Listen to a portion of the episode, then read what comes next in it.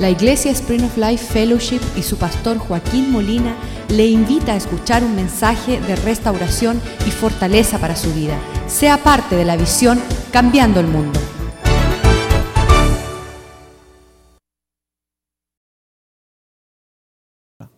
Te damos gracias que estás buscando un remanente que a ti te adore y te alabe. Estamos buscando, Señor, alinear nuestro corazón, nuestra mente, nuestras palabras nuestro comportamiento y actitudes en una forma que te agrade a ti, Señor. Y sabemos que ya has comenzado esa obra en nosotros a través de tu Espíritu Santo. Y nos estás dando el carácter de aquellos que morarán contigo por la eternidad. Podemos, Señor, que podamos entender esto y caminar en estas realidades y alcanzar la herencia de aquellos que esperan en ti, oh Dios. Bendice tu palabra esta noche y que sea de bendición a nuestras vidas, porque tu palabra es lámpara para nuestros pies y nos da fortaleza y nos aviva en nuestro servicio a ti, Señor. Prospera tu palabra en nuestras vidas, te lo pedimos en el nombre de Jesús. Amén. La vez pasada que estábamos reunidos, ah, la semana pasada ah, tocamos... Ah, el estudio de la Santa Cena. Pero la última vez que estábamos acá compartiendo el libro de los Hechos y estamos procediendo al capítulo 2, ustedes se acuerdan que hace unas semanas, ah, bueno, ya unos meses atrás le pedí, estaba yo haciendo una conferencia y le pedí al pastor José Rivera que compartiera sobre el capítulo 2 de Hechos y, y al final de ese capítulo Ah, lo que sucedió fue que Él les pidió a los que le necesitaban, los que añoreaban el bautismo del Espíritu Santo, que vinieran hacia adelante y oraron por ellos. Y muchos recibieron la experiencia que sucedió en el día de Pentecostés. Y es una provisión de parte de Dios gloriosa que nos ayuda a cumplir con este mandato de servir al Señor y llevar sus buenas nuevas a toda la tierra pues prometido el Espíritu Santo y recibido, se encontraban allí en el capítulo 2 de Hechos, estaban allá reunidos un sinnúmero de personas. Y vamos a leer el versículo 5 ah, de Hechos capítulo 2. Dice que allí en Jerusalén moraban, vivían judíos, varones piadosos, y, quiero que presten atención aquí, bien importante, de todas las naciones bajo el cielo. Diga conmigo, todas. Las naciones bajo el cielo. Nosotros en los Estados Unidos tenemos un parecer que como somos uh, nacidos en un país cristiano, nosotros son lo único que nos toca el cristianismo. Pero no fue así. Desde el principio Dios deseaba de toda tribu, lengua y nación tener un remanente. Muchas veces si vemos a alguien de otro país, si vemos una persona demasiado así como del Medio Oriente, no le predicamos porque puede ser musulmán. Pero sabes que Dios quiere que tú le predique a toda criatura, a todas las naciones bajo el cielo. Y muchas veces tú verás una persona practicando otra religión, testigo de Jehová, santero, mormón, y tú dices, bueno, no le voy a hablar. Me acuerdo, mi secretaria se asustaba cuando entraba un santero con todos los collares y decía, ay, afuera hay un santero. Y yo le decía, pásalo, vamos a hablarle del Señor. Y, y, cuando él pasó yo le empecé a hablar de Cristo, él hizo así y se arrancó todas sus cadenas y se entregó a Jesús. Entonces nosotros tenemos buenas nuevas, tenemos la verdad de Dios tenemos algo que las personas necesitan. No es un lujo, es algo que es algo bien especial, experimentar el amor de Dios. El desafío un día en mi oficina llegó un hombre dice, ok Joaquín, tú siempre estás hablando de Dios, lo quiero sentir ahora mismo. Y le digo, ok, Padre, en el nombre de Jesús, llena ahora mismo este lugar con tu presencia. Y ese hombre empezó a temblar y empezó a, salirle lo que le dicen la piel de gallina. Y él dice, ok, ok, ya, ya, no más, no más. Y tenemos nosotros la presencia del Señor con nosotros. Y usted comparta esa presencia porque allí se estaba reunido todas las personas de todos los lugares y varones piadosos de todas las naciones bajo el cielo. Y dice que, y hecho eh, este estruendo, aparentemente el servir al Señor conlleva mucho sonido. Y sabes qué? Ah, si Satanás levanta su voz, pues nosotros también tenemos que levantar la voz de alabanza. Deben de, escuchar nuestra forma ah, ferviente de servir al Señor. Me encanta ah, alabar al Señor en voz alta. Cuando voy a mis viajes misioneros ando gritando aleluya por todos los vecindarios. ¿Verdad, Jorge? Llenamos Bogotá de la presencia del Señor. Y Jorge me medía y decía, está loco. Y yo bajaba a la ventana y decía, ¡Aleluya! Y los que estaban sentados ahí en la calle decían, ¿qué pasó? Oye, yo voy a alabar a mi creador. Yo no me voy a quedar callado. hay algunas personas que son así, bueno, pastores, que yo lo hago adentro, adentro. Pues sácalo afuera, sácalo afuera. ¿Verdad, Javier? Amén. Ah, anoche le dije a Sean, grita aleluya. En nuestra iglesia cuando nos entregamos a Cristo había una señora en la, en la última fila y ella se llamaba Gladys. Y Gladys gritaba, aleluya. Y yo decía, ¿qué le pasa a esa viejita? Y sabes que era mamá soltera. Estaba criando dos adolescentes mujeres y necesitaba honrar al Dios que era fiel con ella. Y usted también, grite aleluya, grite aleluya y que, no tome tu lugar las piedras, como dice la palabra de Dios, si no alabamos, las piedras van a alabar al Señor. Pero una de las cosas en el medio de este estruendo y esta conmoción, dice que vinieron cuando escucharon que algo estaba sucediendo, se juntó la multitud. Y yo rehuso pensar que una discoteca tenga más provisión que lo que tenemos nosotros, más diversión, más más actividad. De hecho, los ah, jueves de noche ya las personas se están preparando para el fin de semana y hay la noche de las damas y los tragos son gratis. ¿Y aquí qué? ¿Qué hay en la casa del Señor? Entonces, llénese del Espíritu Santo, invite a sus amistades a venir.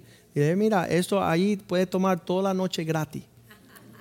Invítelo acá para que puedan beber de los, el río de agua viva. Ah, en los últimos días empezaron a invitar a unos jóvenes a venir acá y, son jóvenes bien fuertes que, tienen músculos, son hombres ah, fuertes y cuando llegan dice, pastor, ¿sabes qué? Me encanta lo que estoy recibiendo aquí. Y llevan una semanita, son nuevos. Pero nunca van a llegar si usted no se digna invitar y el rostro de usted necesita poder mostrar esa realidad. Y eso, eso lo dice allá en el Salmo 51. David dice, si tú no cambias este rostro en gozo, jamás vendrán los pecadores a ti. Entonces él lo dice allí en el Salmo 51, versículo 12, dice el Señor, vuélveme. Cuando tú lo pierdes, le tienes que decir, Señor, vuélveme el gozo de tu salvación.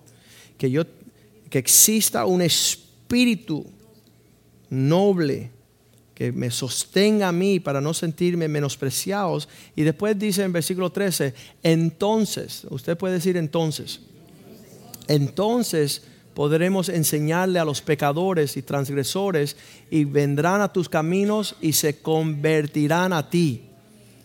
Pero a algunos de nosotros nos da miedo su rostro. Yo no voy a yo no voy a la iglesia de esa mujer, no, no, no, no. Yo no voy a la iglesia a ese, de, ese hombre porque siempre está agobiado, está triste, está dejado. Qué horrible, qué horrible que nuestro rostro testifica contra nosotros. Le testifica el mundo contrario a lo que Dios desea. Pues ahí estaban acercándose la multitud, Hechos 2, versículo 6, ah, en este estruendo. Y dice que en lo que se acercaron estaban confusos porque cada uno les oía hablar en su propio lenguaje. Entonces es un milagro de traducción, pero más allá de esto, quiero que puedan atender que en ese día había tres grupos de personas. Y estos tres grupos de personas existen hasta este día. El primer grupo, los creyentes, que escucharon a Jesús y se fueron a esperar la promesa del Señor. Los creyentes creen y esperan y reciben la porción del Señor. Esa es una bendición, esa es la fe, la certeza de lo que se espera, la sustancia de lo que no se ve. Y entonces los creyentes estaban presentes, pero también habían estos que viendo a los creyentes recibir la promesa del Señor, estaban embestidos del poder de Dios, estaban los no creyentes y los no creyentes veían eso raro. Y es normal, el que no cree no entiende y como no entiende está confuso y están viendo la expresión, la manifestación de lo que nosotros vivimos Um, en esta situación estaba cada uno hablando uh, en su propia lengua. Y dice el versículo 12, y uh, vamos, no, no 12. Estábamos en el 7 y estaban atónitos y maravillados diciendo, mirad, ¿no son Galileos todos estos que hablan? ¿Cómo pues le oímos nosotros hablar cada uno en nuestra lengua en la que hemos nacido? Entonces ellos se comunicaron con todos estos que estaban allí en su propio lenguaje. Yo les quiero decir que nosotros necesitamos de alguna forma traspasar lo que tenemos, la información, en el lenguaje que el pueblo conoce. Y les voy a decir que hay un lenguaje universal, se llama el amor. Se entiende en todas las partes, no tienes que hablar. Solamente un hecho de amor traspasa las naciones. Y una persona se siente amada, no importante eh, la cultura, el lenguaje, el trasfondo que tiene. Y estos creyentes estaban impactando. Y por eso es que podemos ir nosotros a Alemania, a Suiza, a Escocia, a África, a todo el mundo, porque nosotros tenemos el lenguaje del amor.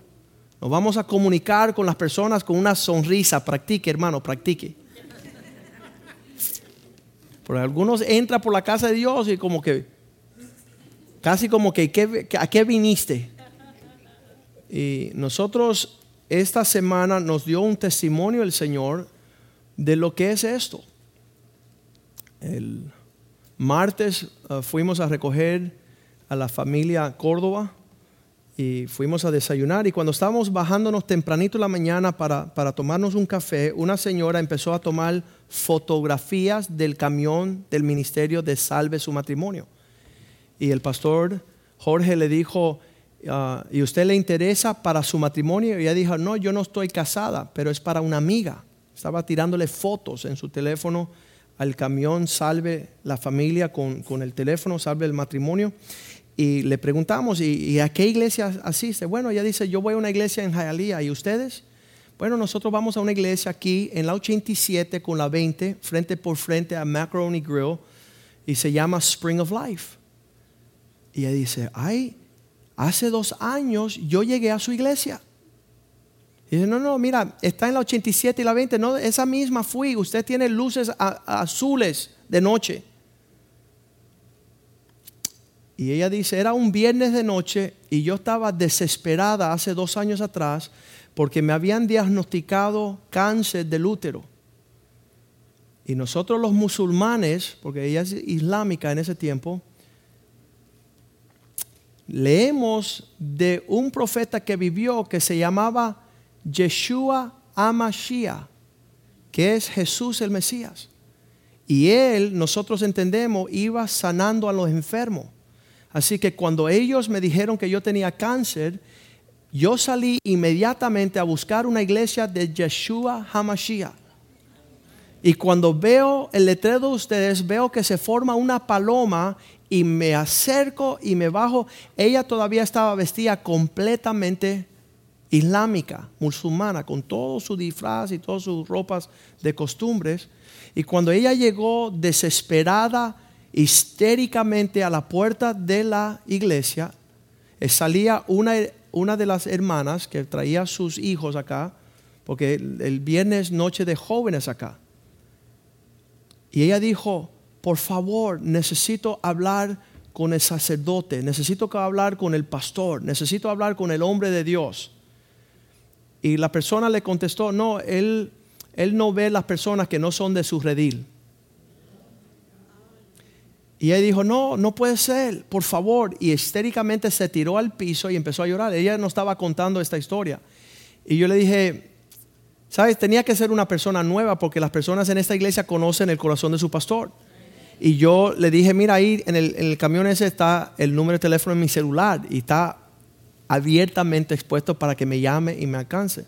Y dice, pues esa noche no sucedió eso y yo no lo pude creer, pero me metí en el carro y seguí manejando hasta no llegar a una iglesita que había un viejito a las afueras de Jayalí. Ahí me estoy congregando, ahí me salvé, ahí el Señor me sanó de, cáncer. Y ella es una cristiana tremenda, lleva dos añitos en el Señor. Y le digo, bueno, um, ha sido un placer conocerte. Y ella dice, no, no, no, um, yo quiero seguir hablando con usted. Y entonces la invitamos a desayunar con nosotros. Y yo le decía, ¿y qué vas a hacer? ¿A, dónde ibas? ¿En camino a dónde iba? Y ella dice, no, yo tenía que tomar un avión, pero me es más importante quedarme aquí a hablar con ustedes. Y yo tomo otro avión en otro tiempo.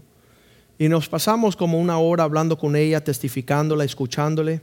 Ella prometió venir acá porque nosotros ah, queremos que ella testifique y ver el poder de Dios que opera a favor de aquellos que son de cualquier lengua, tribu y nación, que clama al nombre de Jesús. Ella dice que conociendo ese nombre poderoso, ahora ella fue desheredada de su familia, porque siendo todos ellos muy fuertes musulmanes, por tres años la desheredaron. Y, ella pudo dar un testimonio. Ellos decían, tú tienes que dejar de creer en ese nombre, si no te vamos a desheredar. Y ella dice, mira, ese fue el que me sanó a mí. Y, y ese hombre yo le serviré y está bien comprometida con el Señor. Así que vemos que, que Dios quiere eso para nosotros y quiere compartir eso con los demás. Y ahí estaban reunidos, dice la palabra de Dios, en el versículo 8, um, dice, ¿cómo pues le oímos nosotros hablar en uh, cada uno en nuestro lenguaje en la que hemos nacido? Partos medos, elamitas y los habitantes de Mesopotamia, dice en Judea, en Capadocia, en Ponto, en Asia, en Frigia. ¿Sabes que ahí están los orientales en Asia? Están los europeos allá en las regiones ah, de Grecia, están los egiptos en África y en las regiones de África más allá de Sierna y romanos, europeos, italianos, aquí residentes tantos judíos como ah, prosélitos, personas que estaban alcanzando para el Señor. Los griegos estaban ahí también, los cretenses y árabes. Les oímos hablar en nuestra lengua las maravillas de Dios. Y sabes que se están acercando mucho los pueblos a Jesús porque están experimentando su amor, están experimentando sus milagros, su poder y usted sea eh, ese instrumento de Dios para dejar conocer la grandeza de Dios. Dice, todos hablaban en sus lenguas, diga conmigo, las maravillas de Dios. Ore por los enfermos, oren por las personas que tienen condiciones, utilicen eh, el poder del nombre de Jesús. Yo rehuso um, yo rehuso ver que exista una necesidad y que yo diga, ay, pobrecito, lo siento por ti. No, no, usted cierre su ojo y, y clame, invoque el nombre sobre todo nombre. Y dice que en ese nombre hay poder. Y entonces ellos mostraban las maravillas de Dios. Yo ah, le estoy pidiendo al Señor que, que cada uno de nosotros le pidamos creatividad al Señor para mostrar sus maravillas en, varias situaciones, que su grandeza se dejen conocer en toda la tierra. Y estaban todos atónitos y perplejos diciendo unos a otros, ¿qué quiere decir esto? La curiosidad de lo que está sucediendo. Donde no está sucediendo nada, pues no hay que ser curioso.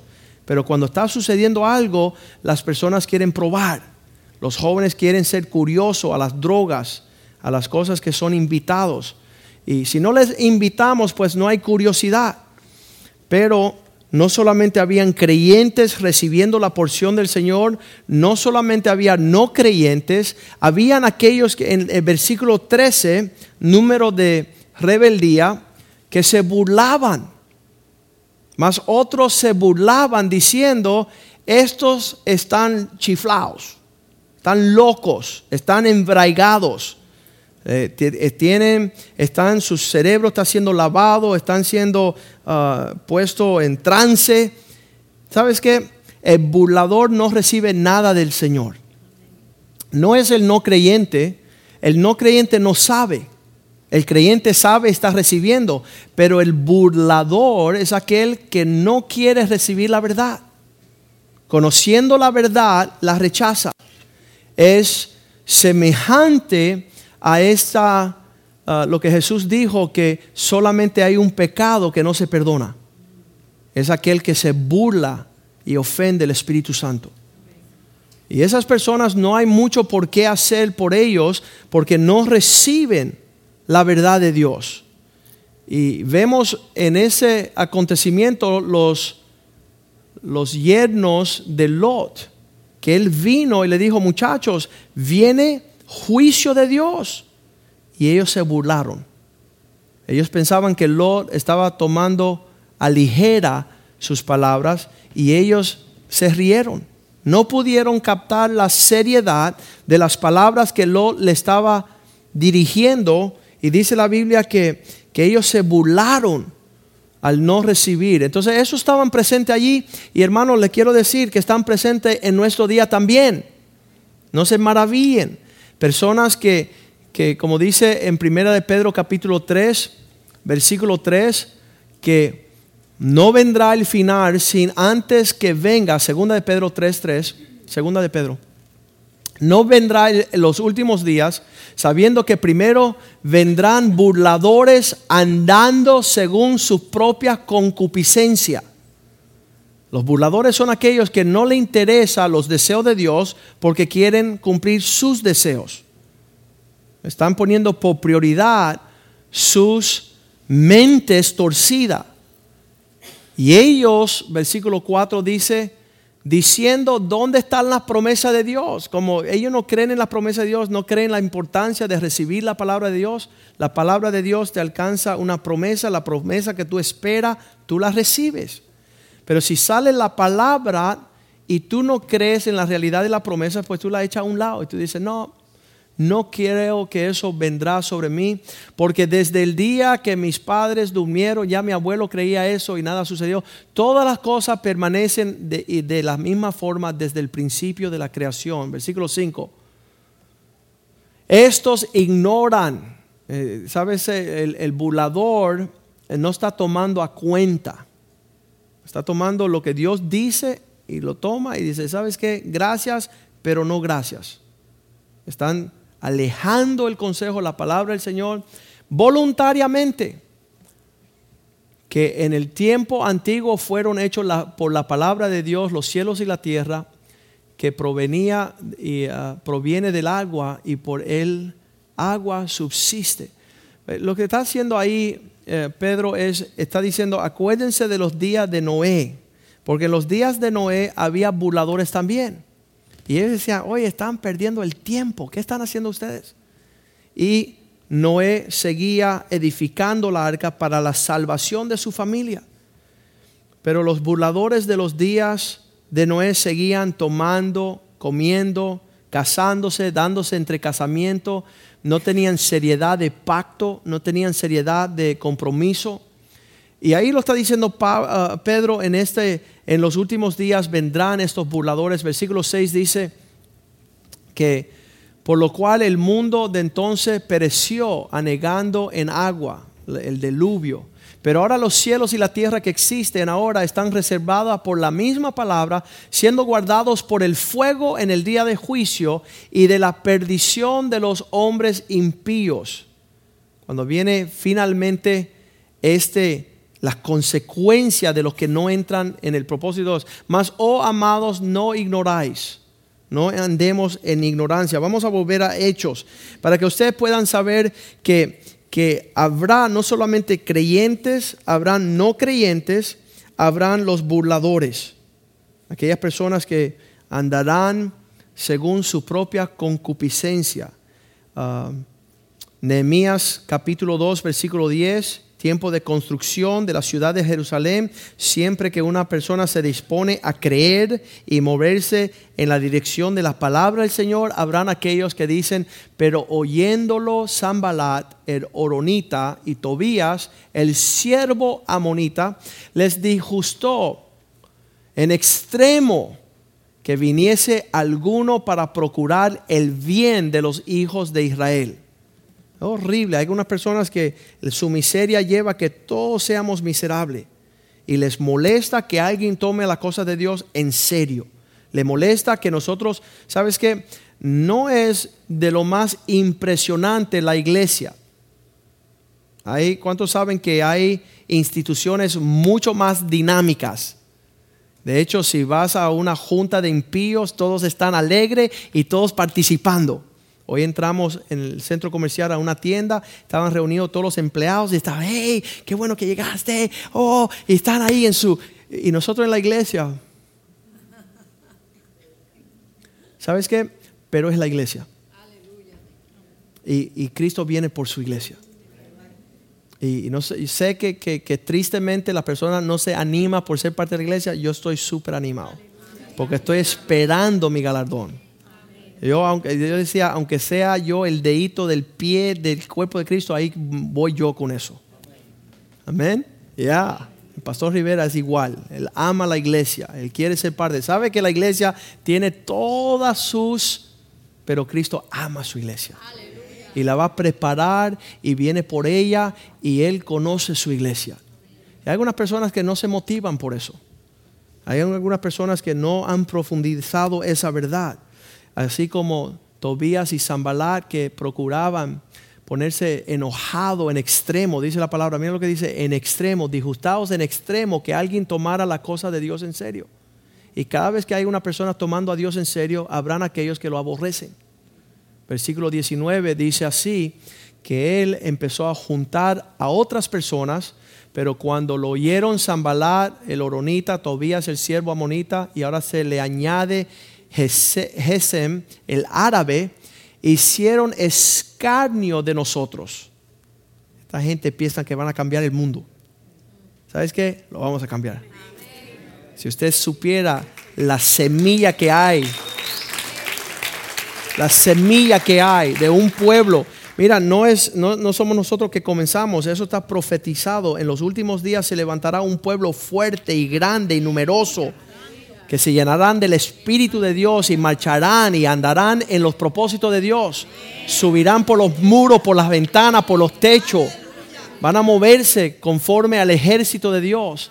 Y eso es glorioso, pero estos se, hicieron escarnio de nosotros y nos despreciaron, no nos dieron valor, diciendo, ¿qué es esto que están haciendo vosotros? Ustedes están andando contra el rey de este mundo. Nadie está haciendo lo que ustedes están haciendo por eso, por eso mismo. Estamos haciendo lo que el rey de reyes y no el rey de este mundo.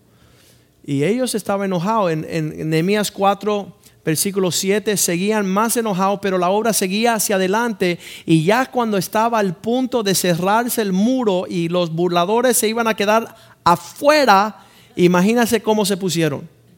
Hace 14 años atrás empezamos a movernos en la visión del Señor y estamos cambiando el mundo. Y póngase triste el que quiera pero tenemos una visión de parte de Dios. Y, Pablo decía, quiero ser fiel a esa visión que es celestial.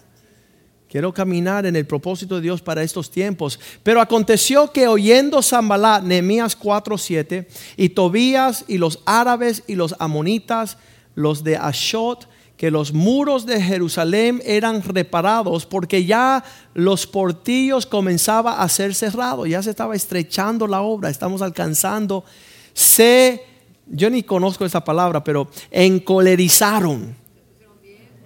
Eso es un, problema estomacal. Sí, enojo, pero hasta darte cólicos. Personas que se molestan tanto que ya, como se muestra su ira, Pero sabes qué?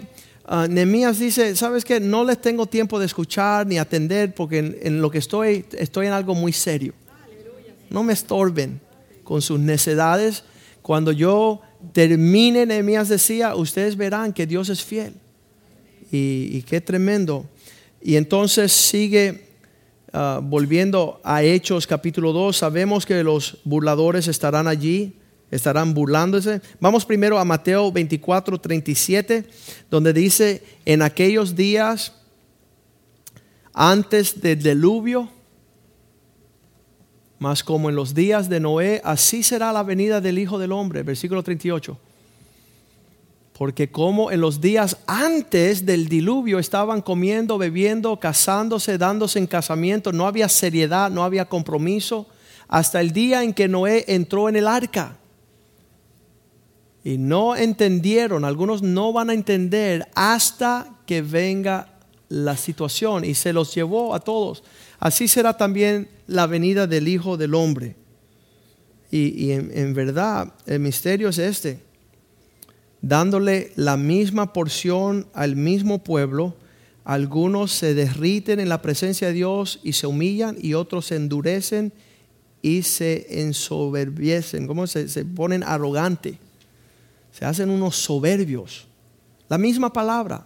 Billy Graham, el gran evangelista moderno, dice, es un misterio para mí que predico la misma palabra y como el sol derrite la mantequilla, pero endurece el lodo. Y, él no lo entiende. ¿Por qué si Dios le ha hablado la misma promesa a todos, por qué algunos heredan y otros no? Y es un misterio. Y ahí están, están los creyentes, están los no creyentes y están los burladores. Pero algo acontece en todo este mover en Hechos 2 y vamos a volver allí. Se levanta Pedro. Estando todos allí los burladores, entonces diga conmigo, entonces Pedro. ¿Qué sucede con Pedro? Un hombre que Dios levanta, se pone de pie con los once y alzó la voz y les habló diciendo, varones judíos y todos los que habitéis en Jerusalén. Viste que, fueron a todos que le ofreció.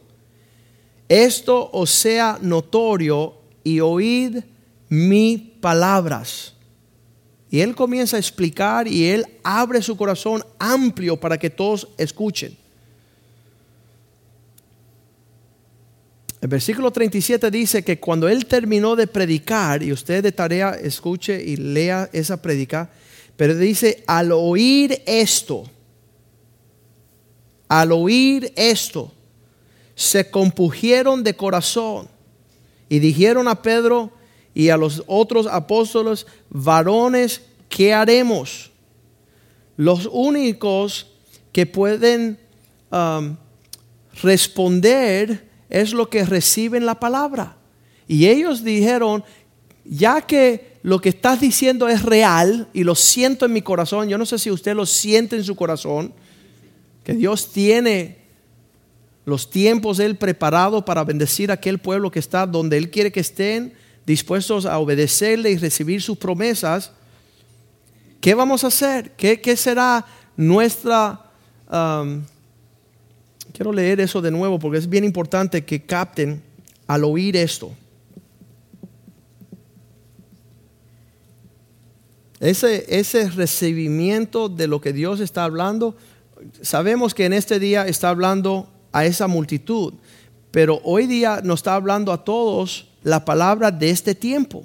Y solamente los que tienen oído para oír van a poder responder como diciendo, ok, ¿dónde nos alineamos? ¿Cómo, qué, haremos? ¿Qué, es lo que, para participar de lo que nos acaba de decir Pedro, que alzó la voz y a todos le habló, ah, algunos dijeron, ah, lo sentimos en el corazón, ¿qué haremos? Y lo dice Pedro en el capítulo, ah, en el versículo 38, dice arrepentíos.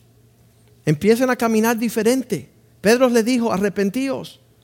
Empiecen a bautizarse cada uno de vosotros. Hay algunas personas que todavía no se han bautizado. El domingo vamos a bautizar. Hay un grupo de personas que al escuchar esto van a estar aquí. Van a estar aquí el domingo y ellos quieren participar. Dicen, algunos me llamaron hasta Suiza. Pastor, usted está en Suiza, pero yo me quiero bautizar. Hay algunas personas que quieren poner por obra la palabra de Dios. Y al escuchar, bautícense en el nombre de Jesucristo para el perdón de pecados, para que puedan ser calificados a recibir toda la porción que Dios tiene para ustedes. Y en este caso le dice, para que puedan recibir la porción del Espíritu Santo que es prometida a vosotros y a vuestros hijos y a todos aquellos que creen. Todos aquellos, arrepentidos, obedecer, bautícense. La promesa para ustedes. Versículo 39 dice, y para vuestros hijos. Porque la promesa es para, ¿sabe qué? Um,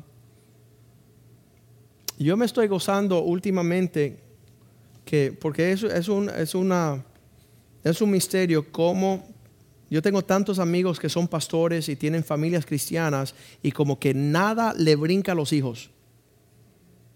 Lo que tienen sus padres de devoción y consagración y deseo, sus hijos como que no la captan. Y estoy viendo en el corazón de mis hijos que captan.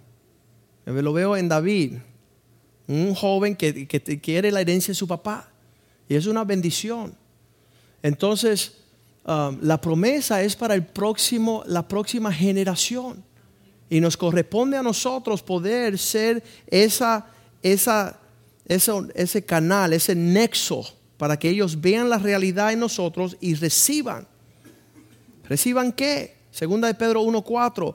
Estas grandes y preciosas promesas para, para no caer en los lazos de, esta generación perversa por medio de las cuales nos ha dado preciosas y diga conmigo, grandísimas promesas. Si tú estás esperando una grandísima promesa, yo te advierto que debe estar quieto. Que tú recibas lo que Dios te quiere mandar. Hemos estado hablando con el pastor Córdoba lo que es esperar en el Señor y nos dio tremenda lección el otro día. ¿Sabe lo que es esperar en el Señor? Esperar. Sí, Joaquín, pero nada ha sucedido. Yo sé, estamos esperando. Pero, pero, pero no se va a mover algo. Yo sé que se va a mover, pero hay que esperarlo. Y yo no lo quiero fabricar, no lo quiero manipular, no lo quiero sustituir, no lo quiero menear, porque sé fiel es aquel que ha prometido, que también lo hará. Yo no lo tengo que, oye, la iglesia no crece, pues vamos a hacer algo para que crezca. Y lo que sale son espuma que no vale la pena agitar. Todo lo que tú produces en la carne, los Ismael, los hijos que no son los hijos que te mandó el Señor. Porque tú inventaste, tú fuiste como Sara, acuéstate con, con la que limpia a ver si sale algo de ahí. Y sabes que yo no quiero eso, yo quiero lo auténtico, lo quiero la promesa del Señor, son grandísimas promesas para que por ellas llegáis a ser partícipes de la naturaleza divina, habiendo huido de todo lo perverso que hay en el mundo a causa de los deseos que te van arrastrando. Pero una de las cosas tremendas que sucede aquí es allá en aquellos que dejan de esperar. Hebreos 6:12 asegúrense que no se convierta en Hebreos 6, 12, a fin de que no hagáis perezoso. Perezoso es una persona que no está caminando con diligencia. Y estás dejando las cosas para otro día, lo que tienes que hacer hoy. Sino imitadores. Estábamos hablando el, el fin de semana con uno de los ministros aquí. Le decía, ya, ya que estás desanimado, ya que tú no los ves, imítame. Imítame, grita como yo grito, anda como yo ando, eh, camina conmigo, haz lo que yo hago para que se te pegue algo. Es del ánimo. Y muchas personas piensan, yo no quiero imitar a nadie, quiero ser mi propia persona. ¿Sabes qué? No existe en ninguna disciplina del mundo el no imitar al que tú vas a hacer. Si vas a jugar deporte, tienes que imitar el entrenador.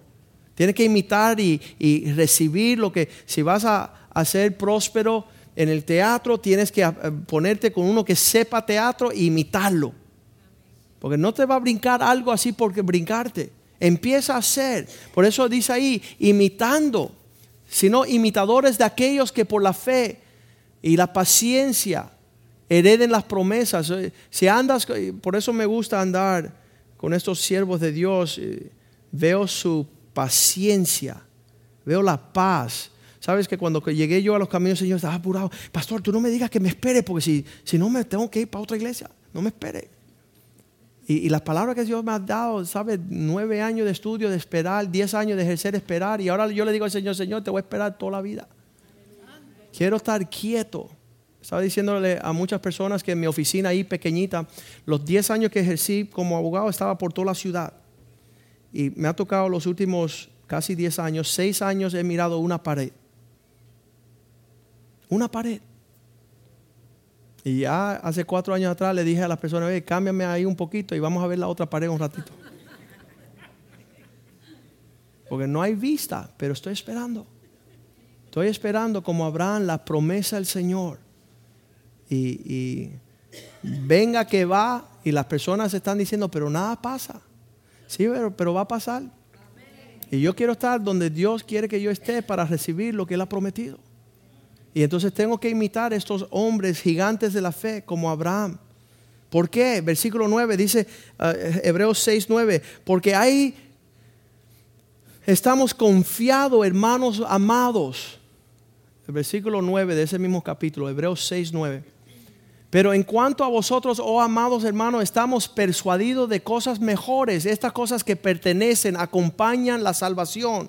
Aunque hablamos así, versículo 10 porque Dios no es injusto para olvidar nuestra obra de amor, el trabajo de amor que hemos mostrado hacia su nombre, habiendo servido a los santos, sirviéndole aún. No me canso de servir al Señor. Versículo 11. Y deseamos que cada uno de vosotros muestre la misma solicitud hasta el fin, para plena certeza de lo que están esperando. Y que no se hagan perezosos, versículo 12 que no sean lentos, sino imitadores de aquellos que están moviéndose. Hechos 2, ya estamos terminando, versículo 40, y dice que junto con todas estas palabras de Hechos 2, versículo 40, dice ahora, y con otras muchas palabras, testificaban y exhortaban, diciendo, sed salvos de esta perversa generación. Yo quiero hacer una pregunta esta noche. ¿Dónde está la prédica esta en sus bocas? Ay, no, pero eso ofende, pastor. Tú no le puedes decir a la gente perversos o partícipes de una generación perversa. Eso es. Si tú estás lleno del Espíritu Santo, tú a lo malo le vas a decir malo. Y a lo torcido le vas a decir torcido. Y una generación perversa y torcida se lo va a decir también me, ocupó esta semana poder compartir un versículo bien fuerte en Proverbios capítulo 12, versículo 4. Dice, la mujer excelente le, le, da autoridad a su esposo como si fuera un rey. Y las hermanas dicen, uh, a, ver, a ver. Romanos 12, 4. La mujer virtuosa le da corona de autoridad a su esposo. Usted manda, mi Señor. Usted diga que yo, yo voy a servirle. Es una mujer virtuosa, una mujer excelente, una mujer que desea ver la gloria de Dios. Pero la mala le quita la corona y le come los huesos. Le da carcoma, termitas, destruye. Ese hombre nunca llega a nada. Porque al no respetarlo a su esposa, ni los hijos los respetan, ni la iglesia los respeta, ni la comunidad los respeta. Y, eso es algo bien fuerte, pero si sabemos, le restamos lo fuerte de la Biblia, entonces somos unos flojos. Las mujeres andan perdidas fuera de su destino eterno. Andan lejas de su llamado, de poder ah, hacer lo que Cristo quiso para la mujer. Que el hombre supiera que Él es un, un ah, miembro, un príncipe del reino de Dios. Todos calladitos. Pero sabes que Pedro le dijo, mira, dijo, diciendo, ser salvos de esta perversa generación. ¿Y sabes qué sucede cuando un hombre de Dios se levanta a hablar de esta forma? el próximo versículo, Hechos 2.41, dice, y aquellos que recibieron sus palabras. Porque hubieron los que no recibieron. No me gustó eso, pastor. Ya no te escucho más.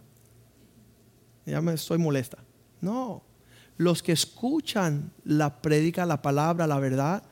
Así que los que recibieron su palabra, ellos se caminaron en la dirección de esa palabra y fueron bautizados y se añadieron ese día como tres mil personas.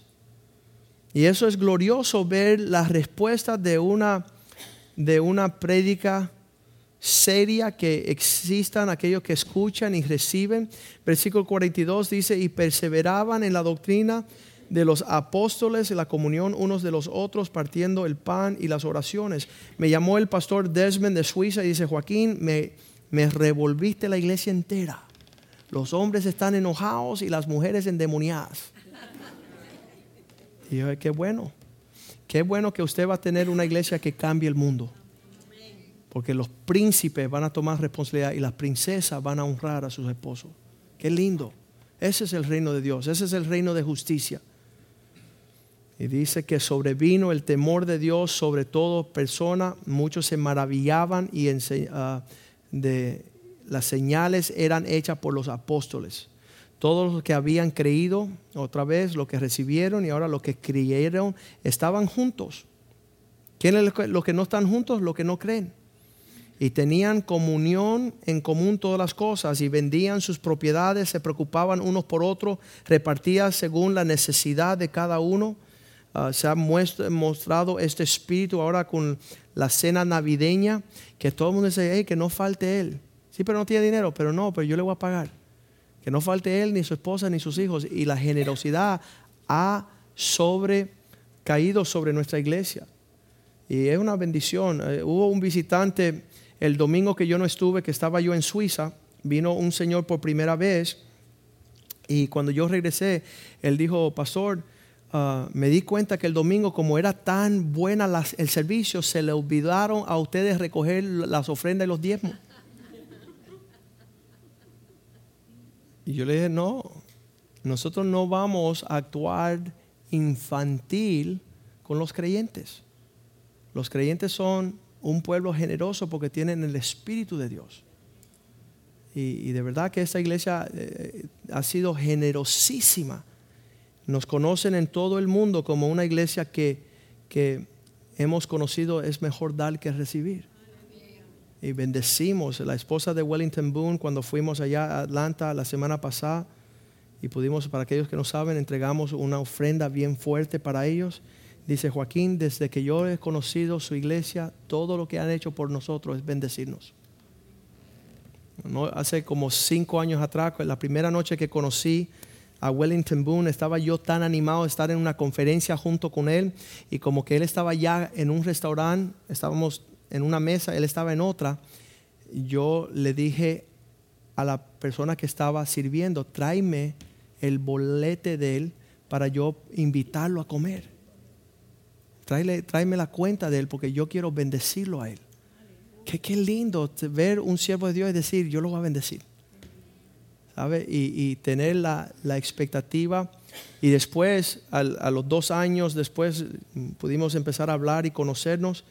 Y, le dije, ¿por qué no vienes a Miami para descansar? Queremos ah, que usted se quede en un hotel y venga con su esposa, no a predicar, no a trabajar, no a, a descansar. Es mejor dar que recibir. Y por eso es que la esposa dijo, ustedes desde que nos conocen, lo único que han hecho ustedes por nosotros es bendecirnos. Es, es ser un refrigerio. Ahora hablé con él hoy y él viene el 27 de diciembre y se quedará hasta el 31 de diciembre. Y entonces Ah, ahí sí le vamos a poner a trabajar, ¿no? Ahí le vamos a, pedir que venga a compartir con nosotros. Pero Él ama esta iglesia. Le hemos prosperado, le hemos traído refrigerio. Eso es lo que hacen los santos con los siervos de Dios. Y, y eso también agrada el corazón del Señor. Así que dice la palabra de Dios que versículo 46 y ya terminamos, perseverando. Es una cosa que no es que lo hiciste un poquito, sino que perseveraste a través del sufrimiento, las dificultades, seguiste participando unánimes cada día en el templo en el templo y partiendo el pan en las casas. Hace como 10 años se levantó un movimiento diciendo, cierren los templos, que eso no es de Dios. Vámonos todos para la casa. Mi Biblia dice que en los templos y en las casas. Y nosotros alabamos a Dios aquí y en la casa de Clarita, en la casa mía, en la casa de, ah, José Rivera, tiene un grupo en la casa de Lorna. Estamos, los hombres se reúnen aquí el lunes y el martes. Nosotros estamos reunidos Liani y Omar tienen un grupo en su casa, todos, José Palma te estaba teniendo un grupito. Entonces, en el templo y en las casas convivimos. Aquí los domingos después de la iglesia nos vamos para mi casa, ahí somos el pueblo de Dios. Estamos en ese mismo espíritu. Cuando llegó el pastor Córdoba y vio esa hermandad en la casa Clarita, dice, ¿sabes qué? No he visto eso. No he visto, he visto que todos van al templo, pero nunca he visto la coinonía, esa, esa, esa hermandad entre los santos. Eso es lo que es señal del cielo. Dice, perseverando unánimes cada día en el templo y partiendo el pan en las casas, comían juntos con alegría y sencillez de corazón, alabando a Dios y teniendo favor con todo el pueblo. Y el Señor seguía añadiendo, y les voy a decir que el Señor siga añadiendo a esta casa. Y yo les pido que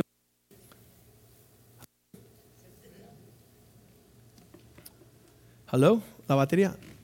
Yo espero que usted sepa que, que están llegando personas nuevas y usted sea el rostro de esta iglesia. Que su sonrisa, su gentileza, su amabilidad sea una realidad. Porque nos ponemos bien, bien torcidos a veces con otros espíritus.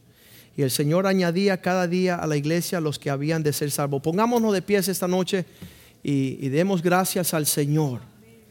Ah, vamos a también orar por nuestros pastores colombianos que salen mañana, salen para Nueva York. Ah, nosotros creemos en fe que de alguna forma ellos van a tener abrigos. Y en fe le deseamos que no ah, sufran frío. Y en fe que, que puedan buscar dónde quedarse. Pero vamos a orar para que el Señor abra la brecha y, le derrame sus bendiciones para que el cuerpo de Cristo en Nueva York tenga el gozo del Señor que es nuestra fuerza. Y vamos a pedirle que vengan por aquí adelante y vamos a orar por ellos como iglesia. Padre, te damos gracias, Señor, por Jorge Córdoba, Amalia y David, Señor. Que tú les guardes, Señor, en tu amor. Que tú les rodees con misericordia, Señor. Que tú los lleves y los traigas con bien, Señor. Que tus ángeles encampen alrededor de ellos, Señor. Que tú desprendas desde los cielos tu provisión abundante, Señor. Señor, que existan citas divinas, Señor. De aquellos que van a bendecir a tus siervos en tierra extranjera, Señor. Tierras lejanas, Señor. Porque tu palabra dice, hermosos son los pies de aquel que lleva las buenas nuevas, Señor. Y ellos tienen buenas nuevas para compartir, Señor. Que el gozo del Señor nuestra fuerza es, Señor. Es medicina a los huesos, es alegría al rostro, Señor. Pedimos que tú le des su herencia en Cristo Jesús como fieles hijos e hijas y siervos tuyos, Señor. Te lo pedimos que los guarde bajo la sangre de Cristo y le des misericordia de viajeros, Señor, para que ellos se gocen y se recrean en ti, Señor. Y tú sigas bendiciéndole y prosperando su ministerio y dándole la paz de saber que aquellos que esperan en el Señor volarán como las águilas a las alturas de los propósitos de Dios, Señor. Dale fuerzas para correr y no fatigar, caminar y no desmayar, Señor. Y seguir el rumbo, Señor, de los planes que tiene para ellos, que ojo no han visto, oído no ha escuchado, ni ha entrado el corazón del hombre, lo que tú tienes preparado para aquellos los que te aman. En el nombre de Jesús. Amén y amén y amén. Aleluya. Tenemos nuestra hermana. Estábamos hablando el lunes, ah, el martes por la noche, que lo fui a, dejar a su hotel en Miami Beach y estábamos compartiendo y, es bueno compartir. Y, me decía el pastor Jorge, Joaquín, sé que Dios tiene grandes cosas para mi vida, pero me está haciendo un poco el entender esperar en Dios. Y pues yo le dije, bueno, esperar significa, y lo puedes ver en el diccionario, significa esperar. Dice, sí, pero explícame de otra forma para que yo lo entienda. Ok, bueno, para ti va a ser más fácil que yo te diga, sube a la mata de coco y bájame un coco. Al hombre, eh, si tú le dices que haga algo, él es presto para ir a hacer algo. Pero si tú le dices al hombre, siéntate, que Dios te va a traer el coco a tus pies, tú no te sientas y tú piensas que yo estoy burlándome de ti. Y él me miraba así y a los 15 segundos vino un perro de la calle, un perro callejero, con un coco en la boca. Y de lejos se veía simpático porque este coco, él no podía ver dónde estaba caminando por el tamaño del coco, así que tenía que ir de lado. Iba ese perro de lado cargando un coco enorme en su boca y nosotros pensábamos que él iba a seguir de lado sin afectarnos, pero no. Hizo así el perro, vino y le puso el coco a los pies del pastor Jorge. Entonces yo le hice un dibujo, mira Jorge, eso es así la cosa. Cuando Dios quiere darte lo que Él tiene para ti, aún usa cualquier cosa para venir a ponerlo a tus pies. Pero más importante que el coco es saber esperar en el Señor. Amén. Y fue una cosa que pudimos disfrutar, pudimos disfrutar la bondad del Señor. Yo decía, yo pensaba, dentro de ese perro, debe, él debe ser como, está encubierto el disfraz porque ¿cómo él pudo escuchar? ¿Qué, es lo que estaba sucediendo ahí? Y sabes que en el libro mío, um, La puerta de la fuente, yo describo que la abominación más grande del pueblo de Dios es frente al mundo ir corriendo a buscar nuestra provisión. Porque eso da un mal testimonio a los impíos. Allá que no me vas a dar un esposo, voy a ir a buscar mi esposo allá que no me va a dar un trabajo, voy a, trabajar los domingos. Allá que tú, y, y, somos un pueblo que estamos, es una abominación del pueblo de Dios no esperar en Él. Porque Dios no es mezquino con su pueblo. Dios tiene cosas detalladamente preciosas, alineado para aquellos que esperan en Él. Y dice que una persona inestable, inconstante, de doble ánimo, que dice que espera hoy pero no espera mañana, dice de parte del Señor no recibirá nada. Padre, te damos gracias esta noche por tu palabra, porque vemos, Señor, que las mismas cosas que nos suceden a nosotros, le sucedió a tu pueblo, Señor. Ahí comenzando la iglesia primitiva, Señor. Y que ese mismo espíritu que habitó allí también habita en nosotros, Señor. Y que en nuestros días también hay creyentes, Señor, y hay incrédulos. Y los incrédulos quieren conocer y los creyentes reciben, mas los burladores, Señor, están menospreciando y andando según su propio deseo. Señor, tú has dicho, bienaventurado el hombre que no anda en los caminos de los pecadores, ni sentándose en silla de escarnecedores. Pero aquellos que meditan en tu ley día y noche serán como árboles plantados junto a las aguas, que su hoja no cae y dan su fruto a tiempo y todo lo que hace prosperará. Bendice a tu pueblo esta noche con esa promesa, Señor. Renovamos nuestro voto, Señor, para saber que nuestra, nuestra ayuda, Señor, nuestro socorro viene de aquel que hizo los cielos y las tierras, Señor. Bendice a tu pueblo y prospéralo, Señor. Te lo pedimos en el nombre de Jesús. Y el pueblo de Dios dice amén y amén y amén.